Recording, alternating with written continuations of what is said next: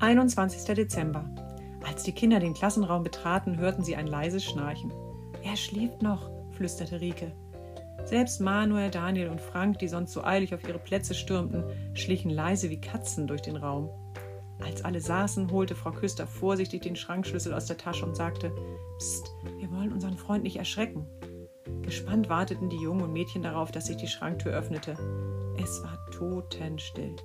Niemand wagte auch nur das leiseste Geräusch zu machen. Plötzlich schrie jemand: Guten Morgen allerseits oder so. Frau Küster machte vor Schreck einen Satz nach hinten und auch zwei Kinder fielen von ihren Stühlen. Das kleine Wesen stand hellwach neben seinem UFO auf dem oberen Schrankregal und grinste. Schön euch wiederzusehen. Jetzt bin ich ausgeschlafen und ihr könnt loslegen mit Weihnachten.